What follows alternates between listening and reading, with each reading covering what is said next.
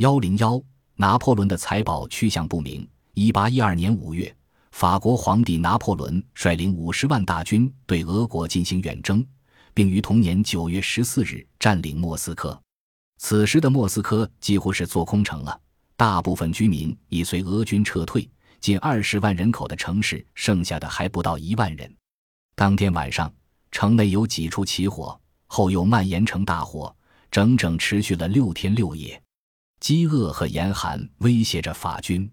由于战线拉得很长，交通运输常遭袭击，粮食和弹药供应不上，而俄皇亚历山大一世又不接受和谈。在这种情况下，拿破仑不得不放弃刚占领不久的莫斯科，于十月十九日向西南缓慢后撤。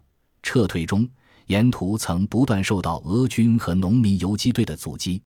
就在这个时候。法军庞大的辎重队中有二十五辆装满了从莫斯科掠夺的战利品的马车突然失踪了。自那时起，一个半世纪以来，拿破仑的这批战利品究竟藏在哪儿，就成了鲜为人知之谜。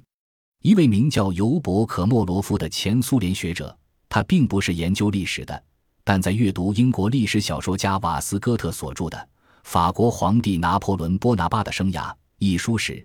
对其中的一些情节很感兴趣。十一月一日，皇帝继续痛苦的退却，他在禁军的护卫下踏上了向斯摩棱斯克的道路。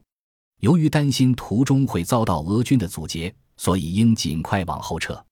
因感到目前处境的危险，拿破仑深知在莫斯科所掠夺的古代的武器、大炮、伊凡大帝故塔上的大十字架、克里姆林宫中的珍品。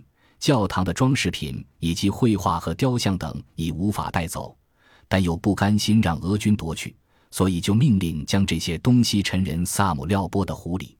瓦斯哥特是一位注重史实的作家，他这本书的完成和出版是在1831年至1832年之间，离拿破仑远征莫斯科仅隔二十天，时间不算很长。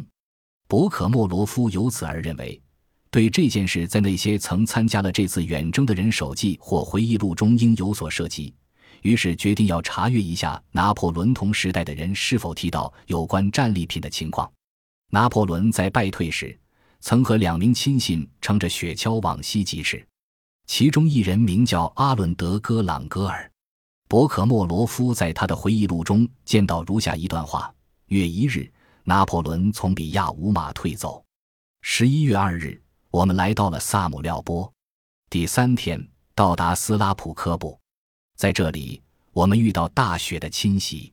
戈朗格尔写道：“拿破仑曾在萨姆廖波。”斯科特说：“拿破仑把战利品沉入萨姆廖波的湖里。”两者提供的日期和地点是完全相符的。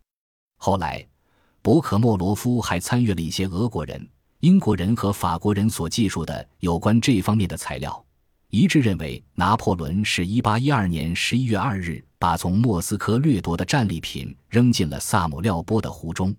但这样的事情，法国士兵会不会泄露给俄国人呢？显然是不可能的。再说，即使居民知道法国皇帝这个秘密，大概也只能望湖兴叹。试想，在因战争而荒芜的小村子里，又有什么工具能把湖底的东西打捞上来呢？所以，博可莫罗夫深信，如果战力确确实沉人湖里，那他现在应还沉睡在不为人知的那个地方。这个地方是哪儿？这个湖又在何处？博可莫罗夫在列宁图书馆花了大量时间进行查阅，几乎翻了所有的地图。但令人感到失望的是，在比亚吉马、萨姆廖波一带并没有什么湖。后来，他给苏联科学地理研究所去了信。对方答复说，在比亚吉马西南二十九公里的沼泽地有条叫萨姆廖夫卡的河，那块沼泽地也是以这个名字使用的。离开比亚吉马二十九公里的沼泽地，拿破仑十一月一日在比亚吉马，第二天来到萨姆廖波。这样看来，随着岁月的推移，这条湖有可能是变成沼泽地了。那一百多年来，是否有人对这块地方进行探索呢？博可莫罗夫虽然查阅了许多资料，但收获甚微。后来，他给有关机构发了信，询问这方面的情况。大部分的回答是无可奉告，只有斯摩棱斯克地方政府内政管理局记录保存室提供了一点材料。一八三五年，根据斯摩棱斯克地区长官的命令，由夏瓦列巴奇中校率领工兵部队曾对这个湖进行勘察。他们先测量了湖水的深度，在离水面五米左右深的地方，有堆像岩石般的堆积物。铅锥碰上去，似乎听到一种金属的声音。地区长官向国务大臣报告，国务大臣又呈报给沙皇。